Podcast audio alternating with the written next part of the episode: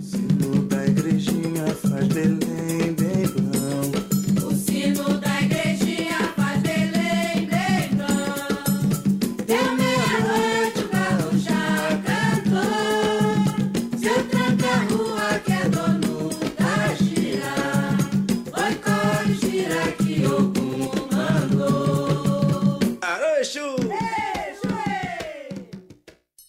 Exu, cultuado nas encruzilhadas, lugar de encontros e desencontros, é ele mesmo uma expressão das trocas entre as culturas africanas, americanas e europeias que moldaram o Brasil.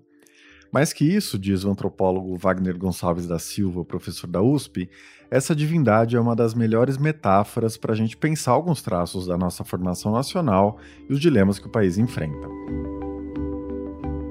Associado à boemia, à contradição, à malandragem, aos prazeres terrenos e à sexualidade, o falo proeminente é uma das marcas das suas representações, Exu passou a ser uma das referências na construção de uma ideia de brasilidade, e sua presença na produção artística do país se multiplicou. A canção que você ouve na abertura, Festa de Umbanda, de Martinho da Vila, é um exemplo disso. Os pontos cantados começam saudando o Exu, no caso Tranca-Rua. Isso sempre acontece pelo papel de mensageiro atribuído à entidade. O Wagner, que está lançando Exu, um deus afroatlântico no Brasil, discute no episódio de hoje a demonização de Exu pelos colonizadores europeus e explica por que ele considera que o terreiro foi o epicentro da civilização brasileira. Para ele, as religiões afro-brasileiras foram capazes, como poucas outras esferas de uma sociedade profundamente desigual, de colocar em contatos diferentes e as mitologias de Exu, guardião da ordem, mas também promotor da desordem, podem inspirar as lutas políticas e sociais de hoje. A segunda parte do livro analisa como o demônio virou sinônimo de Exu nas igrejas neopentecostais e como isso se relaciona com os frequentes ataques às religiões afro-brasileiras. A intolerância religiosa segue viva, como mostra a postagem de uma vereadora de São Paulo associando uma cerimônia de umbanda às trevas compartilhada nessa semana pela primeira-dama Michele Bolsonaro. Eu sou Eduardo Sombini e este é a Ilustríssima Conversa.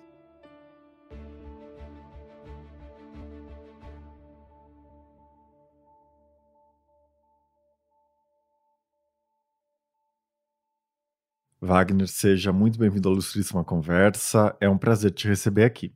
Obrigado, Eduardo. E é um prazer também para mim estar aqui. E se você me permite, eu já começo essa nossa, nesse nosso bate-papo, né? Sempre que há uma conversa e Exu é convidado a estar, eu começo saudando ele. Então, Larô Exu, né? É, que ele permita que a gente possa trocar ideias, opiniões, enfim, né? Já que ele é o senhor da comunicação e o senhor das trocas, né? Muito bom. Bom, quando eu li o seu livro, eu fiquei pensando na constelação de divindades que existem nas religiões afro-brasileiras, né? É, então, para a gente começar, eu queria te pedir para explicar o seu interesse particular por Exu, né? O que te levou, tanto do ponto de vista acadêmico quanto do ponto de vista pessoal, a se voltar a Exu nas pesquisas que você tem feito nos últimos anos? Bom, eu até brinco dizendo isso, né? Que no candomblé as pessoas dizem que nós não escolhemos os orixás, são os orixás que nos escolhem, né? Na verdade, é uma relação meio simbiótica aí, né? É uma ideia de que você faz parte, né, de uma cosmologia do orixá. Então, assim, é, embora eu seja de Logunedé, de Oxóssi, né, que é uma espécie de Oxóssi, eu não escolhi exatamente Exu. Eu brinco que Exu me escolheu porque eu fui para essa pesquisa, né, é, meio que movido pelos caminhos, pelas encruzilhadas da, da academia. Né? Então, eu, em 2007, uh, eu fazia parte de uma comissão de relações raciais da Associação Brasileira de Antropologia, e eu estava muito preocupado com essa questão da intolerância religiosa, da, da questão dos ataques é, neopentecostais às religiões afro-brasileiras. E aí eu resolvi organizar um livro, né, é, chamado Intolerância Religiosa, né, Impactos do Neopentecostalismo no Campo Religioso Afro-Brasileiro, foi publicado pela Edúcio em 2007. E nesse livro, é uma coletânea, eu, eu tenho um artigo que eu falo exatamente sobre essa dinâmica, né, chamado Entre a Gira de Fé e Jesus de Nazaré. Então foi minha primeira abordagem de Exu indiretamente, né, porque Exu, vocês sabem que é o alvo né, da, dos ataques. Né? Eu a, acabei é, fazendo esse trabalho. Depois disso, eu fui convidado a escrever um artigo para uma coletânea é, de um autor a, africano, né, radicado nos Estados Unidos. E aí, então, me aprofundei um pouco mais nessa, nessa análise do Exu. Só que esse livro acabou não saindo, e um outro autor, o George Shemesh, recentemente falecido, ele me convidou para participar de um livro sobre fotografias de Exu na África e nas Américas. Aliás, é, o, é um livro maravilhoso, né, The Divine Trickster, né, que é o, o título dele, Exu, né, e uh, é o maior compêndio de fotos. E aí, então, eu fiz a análise brasileira do Exu. Então, esse livro saiu, se não me falha a memória, em 2000 e, e alguma coisa, 2010, uma coisa assim.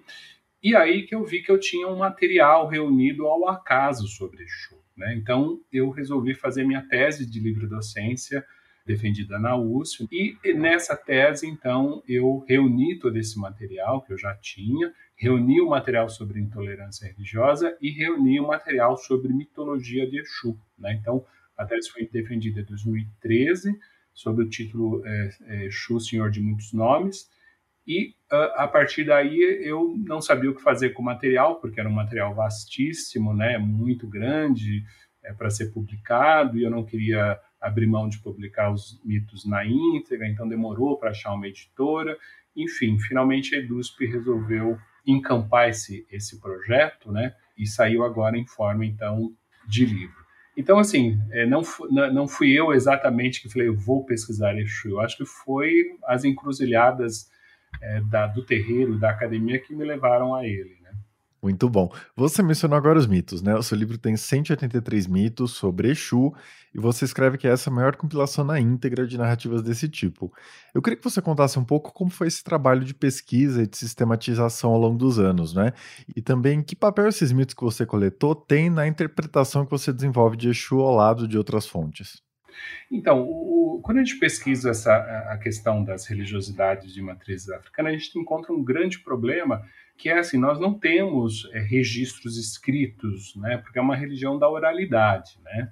Então, uh, normalmente as, a gente chama de mito, que é um termo, vamos dizer, técnico, antropológico, né, é, que são narrativas é, tradicionais que explicam a função, muitas vezes, de, de certas liturgias, certos ritos, que dá um sentido, um significado porque se faz certas coisas no culto e não outras, né?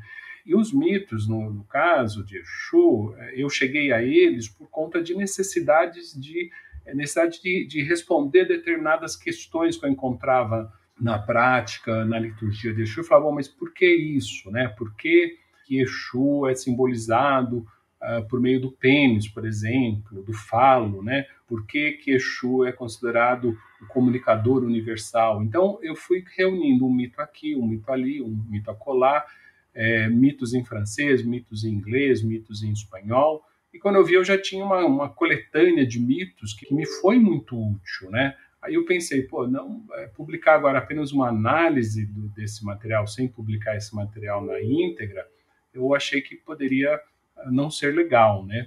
E aí então eu peguei e fiz isso. Eu reuni esse material, né, todo, fiz a tradução, quer dizer, é, traduzimos esse material né, e a gente então apresentou esse material. Agora, por que, que ele é relevante, vamos dizer assim? Bom, primeiro, porque através da mitologia a gente vai, vai percebendo como que certas características da divindade de Exu elas foram constituídas ao longo do, do tempo, né? Quer dizer, toda mitologia religiosa ela é uma construção também histórica, né? Embora é, do ponto de vista do religioso é, são fundamentos teológicos, né? Mas a gente sabe que essa teologia também ela tem uma historicidade, né? A mesma coisa ocorre no catolicismo, quando a gente pensa, é, por exemplo, na Nossa Senhora da Assunção, como que isso foi definido? Foi num concílio em que os religiosos eh, católicos definiram como que foi a morte de Maria, né? Então isso tem uma historicidade. No caso de Exu, essa historicidade ela é mais complicada, porque a gente só tem os mitos publicados a partir do século XIX. Né? A gente tem informações sobre Exu ao longo do século XVIII, algumas mais antigas no século XVII, mas a mitologia propriamente ela vai ser, sobretudo, mais intensa no 19. E aí essa mitologia já está misturada com muitas vezes o olhar de quem coletou essa mitologia, né? Então ela já está é, enviesada, né, pelo olhar é, do, do seu escritor. Mas, de todo modo, é uma mitologia que, ao longo da, da, nossa conversa, a gente pode falar sobre alguns pontos mais específicos de, dessa mitologia, né? Com certeza. Bom, talvez isso esteja mudando aos poucos, né? Mas o fato é que no Brasil a gente sabe pouco ou quase nada sobre o continente africano. Então eu queria te pedir para nos dar um pouco de contexto, né, sobre o culto a Exu na África e, obviamente, como ele se reproduz nas religiões afro-brasileiras. É, e acho que ajuda, né, já que é um cenário tão complexo, tão diverso, partir dos grupos étnico-linguísticos né, que aparecem no seu livro. O que se sabe sobre o culto a Exu em cada um deles? Ok, vamos lá, tentar falar em poucos minutos quatro séculos de, de processo histórico, mas vamos tentar. Então vamos, vamos, pensar assim: a gente tem dois grandes grupos africanos, né, é, que vieram, né, para o Brasil é, como eu sempre digo, não a convite, né, mas vieram dentro de um processo histórico bastante violento, né, que foi a escravidão. Né. Um grupo seria um grupo da África Ocidental, que é um grupo formado basicamente, para a gente falar em termos de candomblé, né, é, dos grupos Yorubás e, e Fombé, né, que são os Jeixes, né, e um grupo da África Central, que são os, os povos é, de tradição banto. É, na verdade, os bantos vieram primeiro por conta do, das rotas de escravidão, né? E depois, né, já no 18, é que vieram os da África Ocidental, os urubás e jejes, né? Você ter ideia, mais ou menos, no, século XVIII, de cada quatro africanos no Brasil, três eram bantos, né? Então, havia uma grande influência na cultura brasileira, e há ainda, né, é, da tradição banto. É, o que ocorre é que o candomblé, é, chamado Jeje Nagô, né, chamado é, Jejo Nagô Yorubá, né, ele acabou se tornando mais evidente, né, por vários motivos, a questão da própria tradição, que nesse momento estava vendo um processo de reavivamento das tradições iorubás na África, no século XIX, que coincide com a libertação dos escravizados. Então, tem, tem várias questões aí, uma ênfase que a academia deu a essas tradições, né? Então a gente acabou tendo um candomblé no Brasil, né, é de duas grandes tradições, o, o candomblé Jeje Yorubá, né, Jeje Nagô, e o candomblé Banto, né. Exu, ele é uma divindade é, com esse termo, com esse nome, de origem Yorubá, né. A divindade correspondente uh, no sistema Jeje seria Legba, né. E a gente tem no sistema Banto não exatamente uma entidade, que são chamados inquices, né, correspondente a Exu. A gente vai ver que haverá uma correspondência, isso é um pouco mais complexo, de uma sacralização de espaços chamados ingila ou pombo ingila, né, que são as encruzilhadas. Então vamos ficar primeiro no, no contexto iorubá, né, é, ou Jejinagô. Essa entidade Exu, ela é cultuada lá, e aí a gente entra na mitologia, né, basicamente como uma, uma entidade associada as outras divindades. Então, é uma, é uma entidade que é cultuada nas entradas da, dos mercados, ela está associada às trocas, ela está associada ao sacrifício, né? É, na mitologia, é curioso, uh, Exu, uh, em muitos mitos, não aparece como um orixá da criação do mundo, né? É porque se a gente pega a teologia iorubá estrito senso, a gente vê que temos um Deus criador, o Dumari, que manda duas grandes categorias de entidades, de seres celestes para criar um mundo, né? Uma propriamente para criar, que são os Ibamalé, são os orixás, que são aqueles associados ao branco, à roupa branca, né? É, esses são os criadores do mundo, como Oxalá, o Batalá, é, Urumilá, né? E a gente tem um outro grupo, né, que são os Irumolé, que são entidades guardiãs daquilo que foi criado pelos orixás, por Olodumare, né? Entre Exu, em muitos mitos, não aparece nenhuma dessas categorias, né? Por quê? Exatamente porque a teologia dele vai sendo construída paulatinamente, aos poucos, né? Em um determinado momento, Exu começa a figurar nessas mitologias como um ser associado à criação, então ele está associado ao Oxalá, ele está associado ao Urumilá, ele vai presidir o jogo de Opeleifá, ele vai presidir, ele vai participar da, da, da criação dos homens. Há um mito, por exemplo, que narra que o Batalá foi constituir o mundo, né, ou Oxalá em algumas tradições, e, e ele não fez os, os sacrifícios é, devidos a Exu.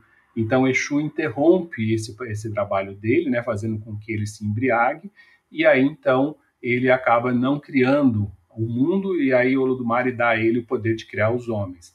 Então, essas mitologias vão contando aos poucos como que Exu vai participando desse processo de construção mítica do mundo, né? Historicamente, Exu está associado a algumas cidades, né? Ele, por exemplo, está associado a, a, na cidade de Oió, ele, é, ele preside o mercado né, de Oió, ele está associado a Queto, ele é chamado de Exu Alaquetu, né, na cidade de Queto. Então, historicamente, se conta que ele também teria sido um herói civilizador, né, e por isso que existe essa ambiguidade em relação a ele, né. Mas, de qualquer maneira, esses grupos vieram para o Brasil e o culto às entidades aqui é, teve continuidade. Né? E o que acontece? Na África, por conta de um processo de, cristan... de catolização ou de é, evangelização né, é, na tradição católica ou na tradição protestante, todas as entidades eram vistas como pagãs. Né? Mas havia uma entidade espe especial, que era Exu, que por ser associada à questão eh, que na ótica colonial foi vista como erótica, né, porque Exu era cultuado eh, numa imagem, num assentamento, como se fala, né, através de um falo ereto, e tem as mitologias que contam por que desse falo, então, ali foi visto como uma continuidade, uma ideia de que ele seria uma representação do demônio entre esses povos. Né? E aí Exu passa, então, a vigorar, né, a ser visto como é, o demônio. Então, se você pega, por exemplo, a tradução iorubá da Bíblia, né, você vai ver lá que Exu é traduzido como, em inglês, né, o demônio. Se você pega a, a, a tradução iorubá do Alcorão, você vai ver lá que Exu também é visto como um dos demônios, né, Shaitan, eh, na tradição do Alcorão.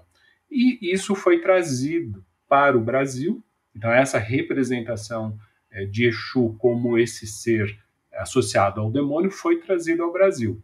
E curioso, Eduardo, que por que, que houve essa demonização de Exu e não de outros, outras entidades, né?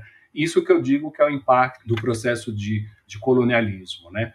Como se tratava de uma religião maniqueísta, né, que é a religião é, cristã, seja na sua vertente católica ou na sua vertente protestante, era preciso encontrar, porque a gente sabe que essas religiosidades são é, não dá nem para definir se elas são politeístas ou monoteístas, porque esse conceito também é um conceito religioso do século XIX que tem muito pouca aplicação nesses sistemas, né? Enfim, existe uma entidade suprema criadora e existe uh, um conjunto né, aí de entidades que, que são os, guardi os guardiões né, desse mundo criado. Então, isso pode ser classificado como politeísmo, monoteísmo, enfim.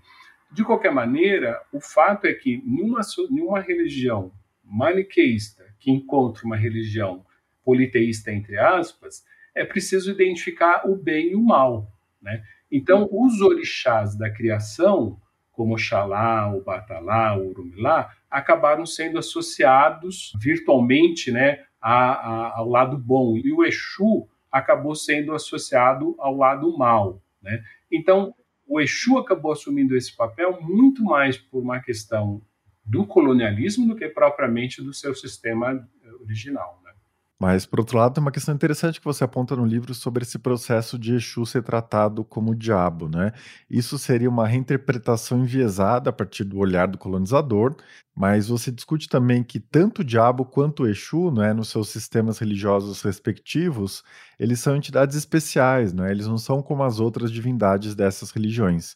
Ou seja, existia algum tipo de afinidade né, para essa operação de demonização de Exu ter tido sucesso. Você consegue explicar o que une, o que separa Exu e o diabo em cada um desses sistemas? Olha, aí a gente precisa pensar em dois termos. Toda vez que as culturas entram em contato, né, ambas saem modificadas. Seja um contato pacífico ou seja um contato violento. Né? porque o contato permite que se olhe o mundo da perspectiva do outro. Por isso que eu acho que o Exu é um orixá paradigmático, né? Ele tem inclusive um mito que ele passa entre dois amigos, né, usando um chapéu bicolor, né? E cada amigo uh, pensa que o chapéu tem somente aquela cor que ele está vendo a partir do seu lado. E Exu faz isso exatamente para provar que não existe uma verdade absoluta. A verdade depende muitas vezes do ponto de vista. Então a mesma coisa ocorre com a, a cultura, né? A cultura não existe o certo e errado da cultura, existem as práticas. Quando então é, esses, é, essas culturas é, se encontram, elas procuram estabelecer equivalências. Né? Por isso que no livro eu discuto criticamente dois conceitos, o conceito de sincretismo e o conceito da teoria do disfarce. Né? O conceito de sincretismo eu, eu, eu, critico porque eu acho que todas as religiões são sincréticas. Né? Se você pegar o catolicismo, ele é bastante sincrético, sincrético em relação aos cultos é, existentes, né? os cultos pagãos existentes é, nas, nos primeiros séculos, por exemplo, né? até o século III, quando ele passa a ser codificado e se torna uma religião de Estado. Então, a gente tende a chamar religiões sincréticas apenas as religiões que são desconsideradas, que são dominadas, que são categorizadas como confusas. Né? Então, por exemplo, fala assim, ah, eh, religiões afro-brasileiras são sincréticas, há uma confusão entre santos católicos e orixás. Né? Eu tento argumentar que não há nenhuma confusão, pelo contrário, é um sistema altamente sofisticado de correlações. É a mesma coisa a teoria do disfarce. Então, se, por exemplo, é, eu estou cultuando aqui um orixá como Ogum e chega o representante da Igreja Católica, se ele não entende nada daquele culto, eu posso dizer para ele que eu estou fazendo qualquer coisa dentro do sistema dele. Mas a gente vê que não funciona assim, a gente vê que existe uma correspondência, uma equivalência do ponto de vista cognitivo mesmo, né? Então, eu vou dar o um exemplo.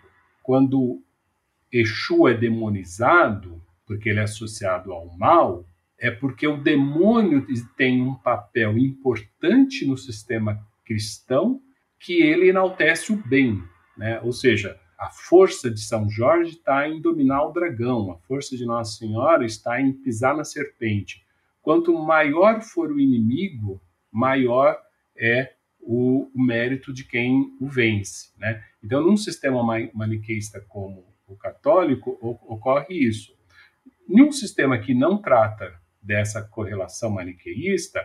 Então, Exu ele foi associado ao demônio, por exemplo, na Nigéria, no Brasil, mas se você vai em Cuba, ele está associado a Jesus, mais especificamente, né, o, o, o menino Jesus de Praga, né? É por quê? Porque se Exu é um mensageiro, no sistema cristão, Jesus é um mensageiro dos homens a Deus, né? Ah, ele diz, inclusive, né? Ninguém chega ao Pai senão por mim. É como se isso fosse o Exu dizendo: ninguém chega aos orixás senão por mim. Então, lá, essa relação de demonização não existiu. Pelo contrário, né? Exu passou a ser enaltecido como o mensageiro. E por que, que ocorre isso? Bom, aí a gente tem que é, considerar os sistemas de dominação associados aos sistemas de troca simbólica, ou seja, o poder da cultura e a cultura do poder. Longe da gente negar que havia um sistema político de dominação, de obrigação é, dos africanos de se converterem ao sistema católico. Isso de fato ocorria. Porém, eu acho que existe uma tradição acadêmica que coloca essa dominação como um beco sem saída para a agência africana, para os africanos. E eu tento mostrar no livro que não, que esses africanos, eles olhavam para o sistema católico com a sua própria agência e com, e com o poder das, das suas cosmologias. Por isso que eu digo que o processo de demonização do Exu correspondeu também a um processo de exusização do demônio. E veja bem, no sistema cristão, o demônio é o mal absoluto. Você não negocia com o mal absoluto. Quer dizer, você pode até negociar, mas você perde alguma coisa, perde a sua alma, você perde, enfim, né, a sua vida eterna, né? Você, nos filmes de Hollywood a gente vê muito isso, né? O, o, cara que vai na encruzilhada e vende a sua alma para se tornar um grande tocador de blue, coisa assim, né? Mas no caso uh, dos sistemas afro-brasileiros, sobretudo na Umbanda, se você vai uh, numa, numa gira de Exu, por exemplo, e pede saúde, pede emprego, pede o que você tá, está precisando, esse Exu vai fazer isso.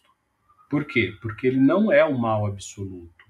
Ele é o mal relativizado pelo sistema uh, africano. Ou seja, se Exu, se o demônio no sistema cristão era um anjo que a partir da queda se tornou o Lúcifer, né, o demônio, é, nos terreiros de Umbanda, essa teologia cristã, ou judaico-cristã, elas têm uma continuidade de forma que esse demônio possa voltar a ser um anjo, possa voltar a fazer o bem dentro desses sistemas que estão entrando em contato.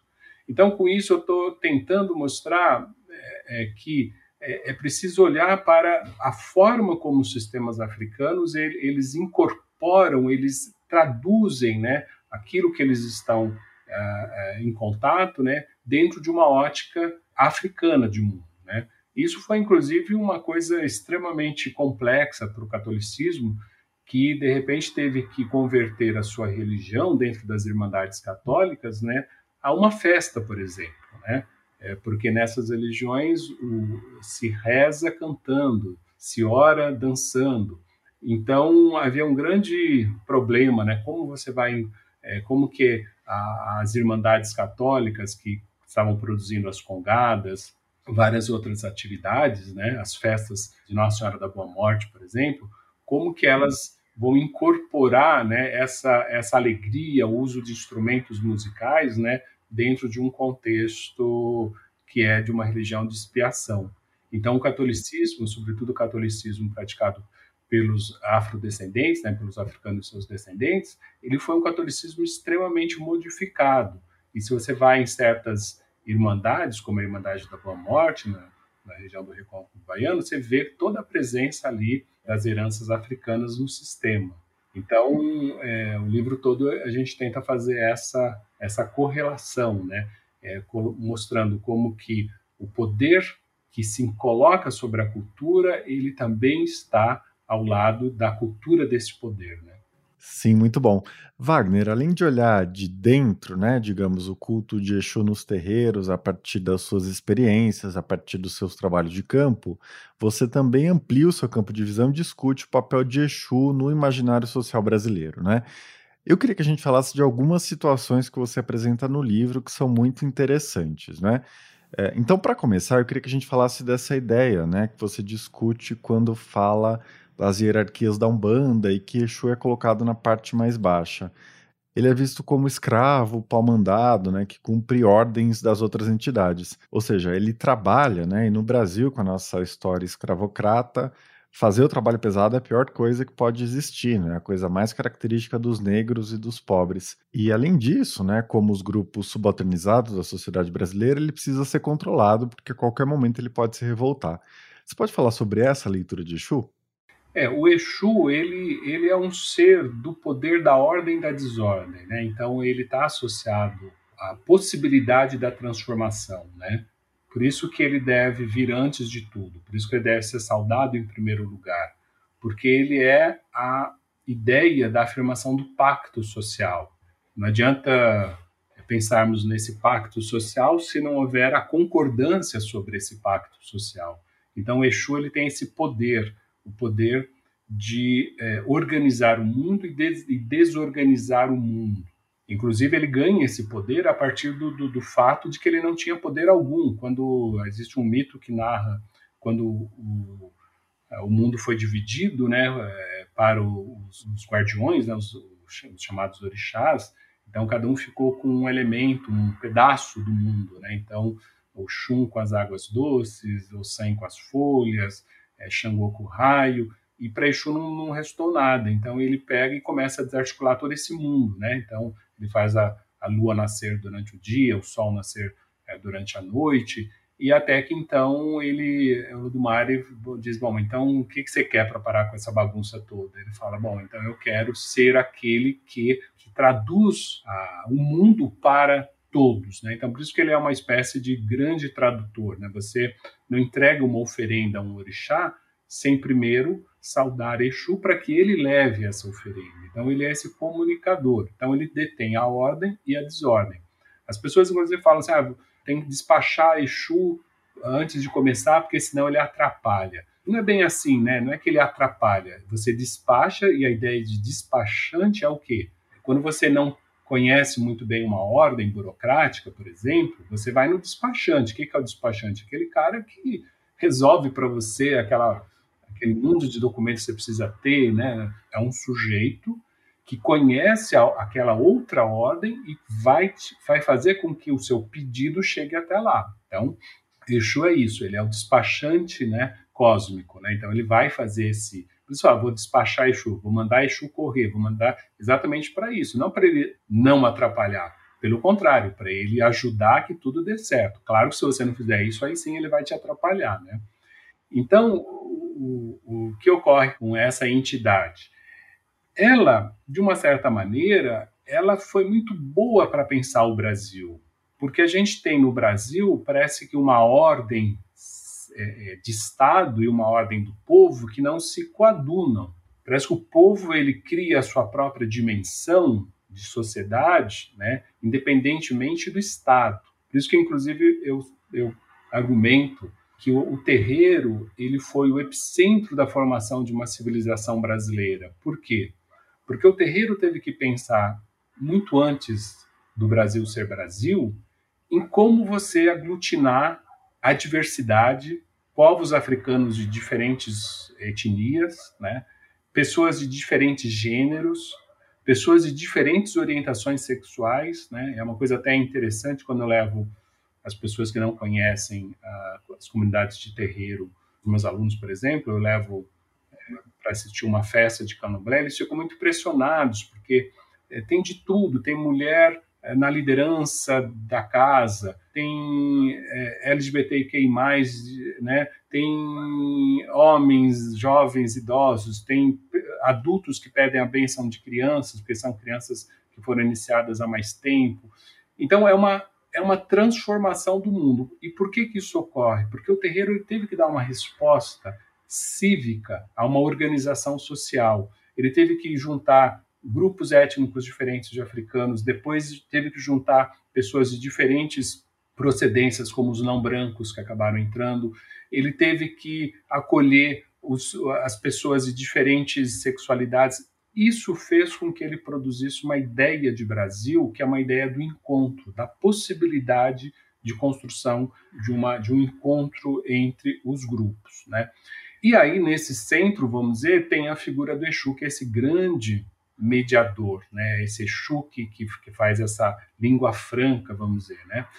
E aí, obviamente, que quando se, se, a gente tem o advento da República, né, que uma sociedade civil começa a ser construída a partir primeiro da libertação, né, da, da abolição da escravidão, depois com o regime é, republicano, o que, que a gente tem ali? A gente tem a necessidade de se pensar formas civis de construção do mundo. Bom, é muito difícil pensar a construção do Brasil se você não pensar nas heranças dos três chamados grupos básicos formadores, brancos, negros e indígenas. Só que as elites, como a gente sabe, né, elas não, nesse momento, né, apesar da abolição, elas não, não, não, não patrocinaram uma integração desses povos. E essa integração foi, foi acontecendo de uma forma bastante bastante expoliativa do ponto de vista das populações negras. A gente sabe que, por exemplo, a cultura brasileira ela começa a se definir por alguns ícones étnicos, né, que são formadores né, da, da nossa representatividade nacional, só que esses ícones, os seus produtores originais, são destituídos né, da mobilidade é, social que lhes era devida. Então, você tem sambistas famosos é, produzindo músicas e vendendo, porque não tem como é, é, se sustentar. Você tem uma série de, de, de, outros produtores de cultura sendo espoliados, como capoeiristas, enfim. Mas isso tudo vai formando uma ideia de cultura nacional. O Exu, me parece que ele foi um, como Levi-Strauss diz, um, um, uma boa entidade para se pensar o Brasil. Então a gente tem esse Exu sendo pensado por exemplo, no, no modernismo, com Mário de Andrade e com Macunaíma. Macunaíma é basicamente um, um personagem trickster, né, é, que é, se molda muito a, a, figura de Exu. Inclusive, o próprio Macunaíma visita Tia Seata em um dos capítulos, que foi uma, uma, uma mãe de santo extremamente importante na região ali da Pequena África, né? E Macunaíma visita Tia Seata para vencer né, o, o gigante Venceslau Pietro Pietra, né? E aí ele então invoca Exu exatamente para que Exu uh, o, o, auxilie. E depois a gente vai ter outros autores, né? O, próprio Jorge Amado vai se valer muito da, do povo de santo baiano para configurar uma, ide uma ideia de identidade nacional. Se a gente pega um. Pois não. Wagner, se você me permite direcionar um pouco a conversa, né? Eu fiquei pensando nessa ideia do Exu como uma metáfora da brasilidade, né? Que você explora. Acho que você podia falar um pouco sobre a ideia do Exu como um malandro, né? É, o Zé Pilintra, uma entidade da linha de Exu na Umbanda, e o Zé Carioca, né, um do lado do outro, eles são praticamente idênticos, né? A representação deles, os sentidos que eles carregam.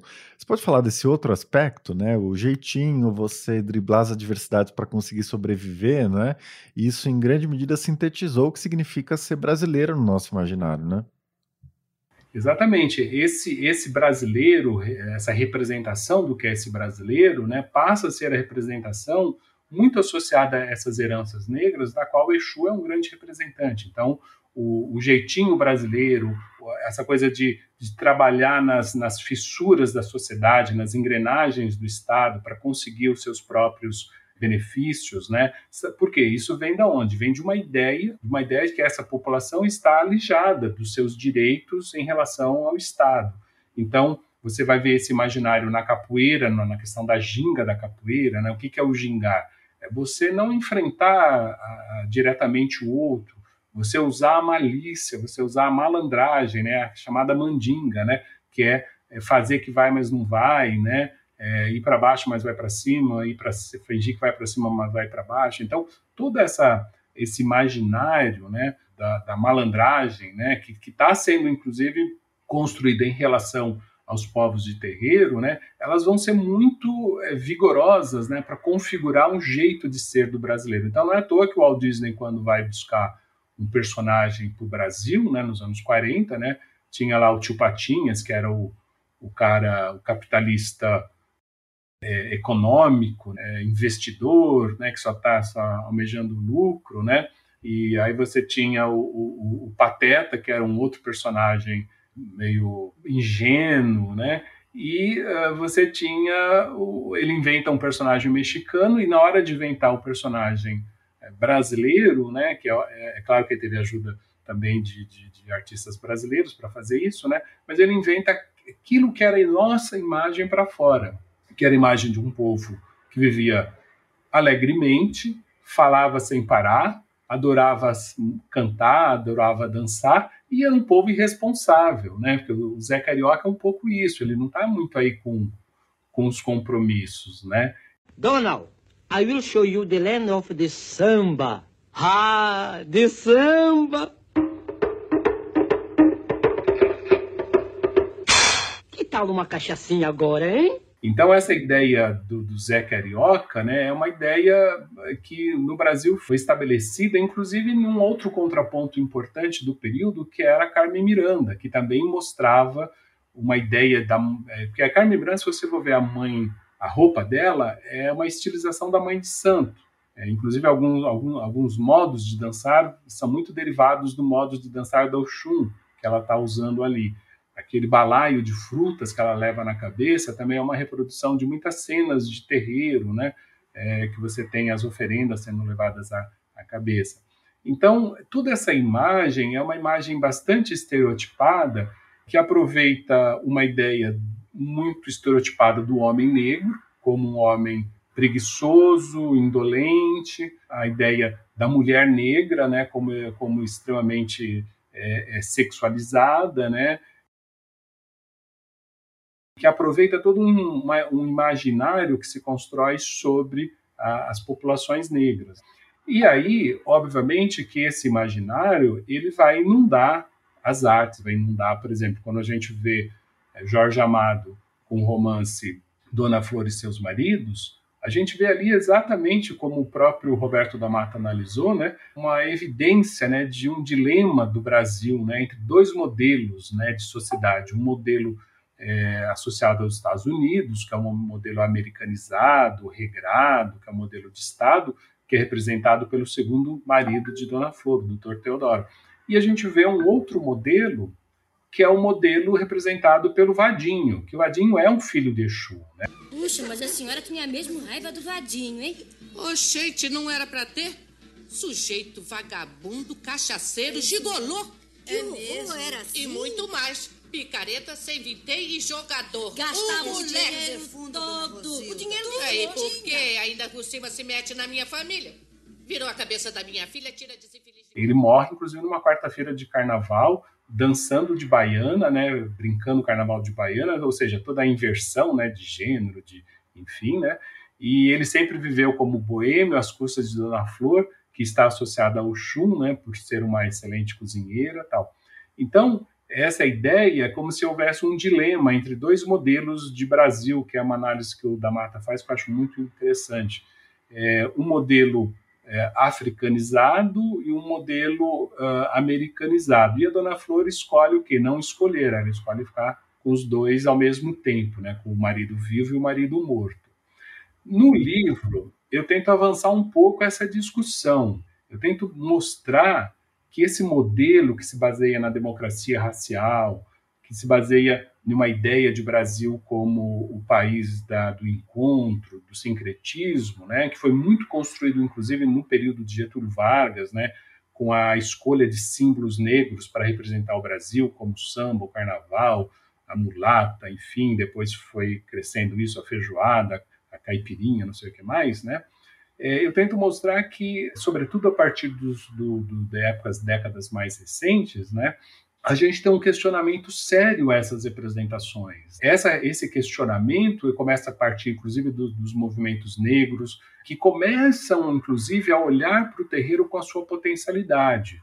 A gente também tem que entender isso. Os movimentos de esquerda no Brasil, sejam os movimentos associados às populações negras ou não, eles nunca foram muito próximos das comunidades religiosas. É, por quê? Sobretudo numa religião do transe, se você tem um ideário político de esquerda, né, onde ah, é preciso adquirir, vamos dizer, a, a, o próprio controle do sujeito como sujeito produtor da história, obviamente que o sistema do transe não é um sistema muito, muito adequado a esse imaginário. Se você pega, por exemplo, Barra Vento, do Clauber Rocha, ele começa é, com um, um letreiro, né, uma cartela ali, dizendo exatamente isso. Olha, nessa cidade, aqui nessa comunidade de Buraquinho, as pessoas estão é, imersas em crendices, né, de Emanjá, disso, daquilo, né, e ali naquela comunidade de pescador, de repente chega um cara vindo da cidade, né, que vai então levar a luta política, né, contra a exploração dos pescadores, né? Naquela chave de que religião é sempre alienação, né?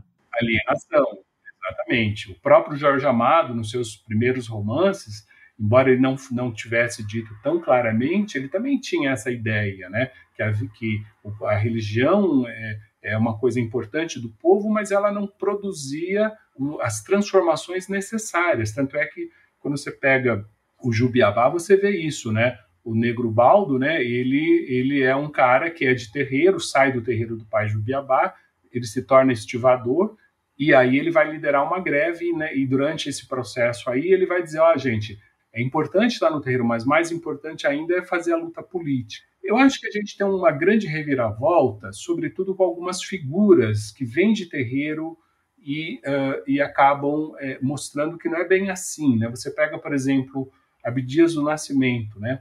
Quando ele começa, uh, antes, por exemplo, das suas falas no Senado, a invocar Exu em, pleno, né, em pleno espaço político, ele começa a reverter esse processo. Ele está dizendo: peraí, não se trata de uma alienação mas se trata de uma potencialidade que os terreiros têm, as suas cosmologias, de transformação da sociedade. Fiquei conhecendo Mãe Senhora, a respeitada sacerdotisa do Axé Opoa Fonjá da Bahia, Mãe Senhora indicou-me um assento próximo a ela e respondeu à minha indagação: Sim, você tem compromisso com os orixás, mas sua tarefa não é dentro do terreiro. Sua missão é trabalhar pelos santos lá fora.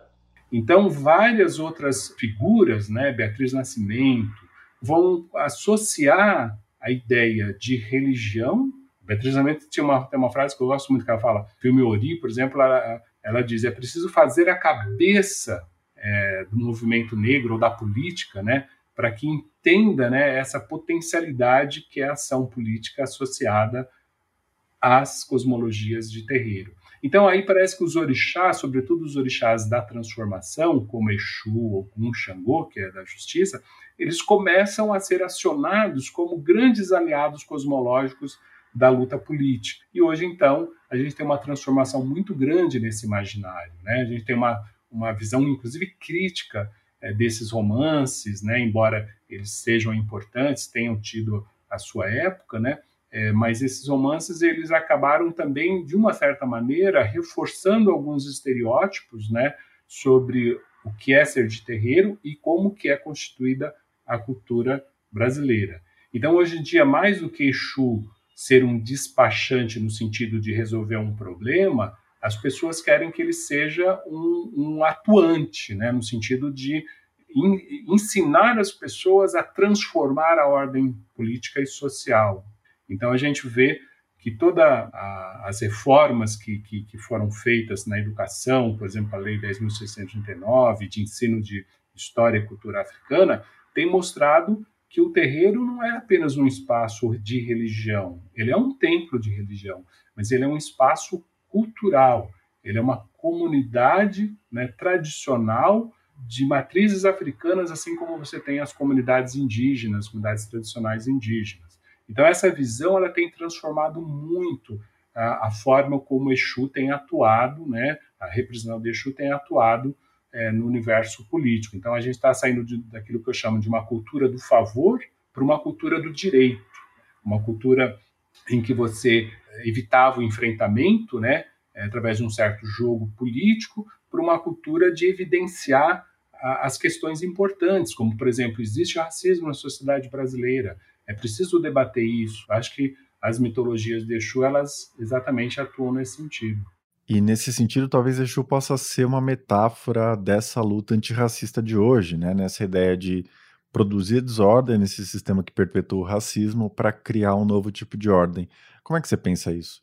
Exatamente isso. Eu acho que quando, por exemplo, a gente afirma que Exu não é o demônio, mas que o demônio acabou sendo submetido ao Exu, é uma forma política de você dizer: peraí, o, o sistema africano, o, o afro-brasileiro, né, ele tem uma possibilidade de englobar o outro e de entender o outro dentro de uma perspectiva de acolhimento que não existe em outros espaços, porque os outros espaços eles são muito mais excludentes.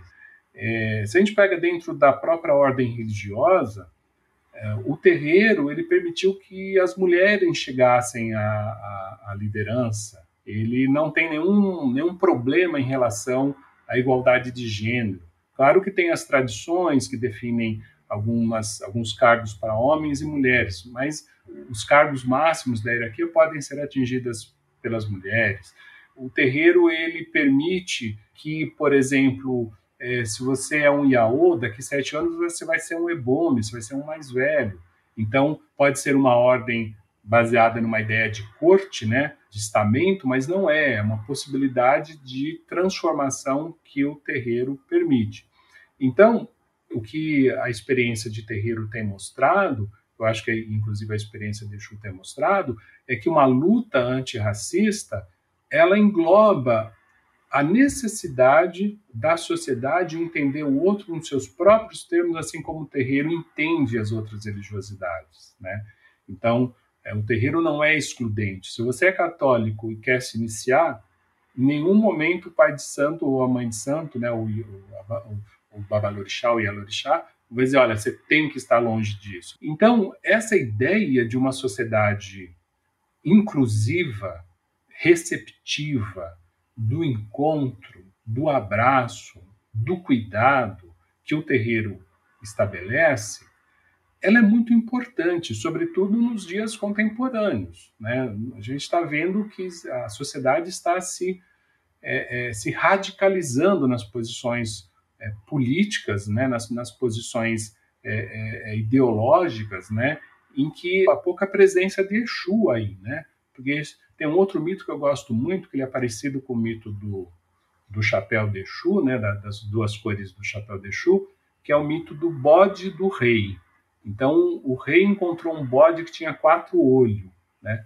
Então o rei fala: bom, agora eu vou saber tudo o que ocorre no meu rei, no meu, no meu reinado aqui no meu, no meu país. E aí então ele manda esse bode andar pela, pelas ruas e ficar vendo, porque o quatro olhos ele vem em todas as direções, né?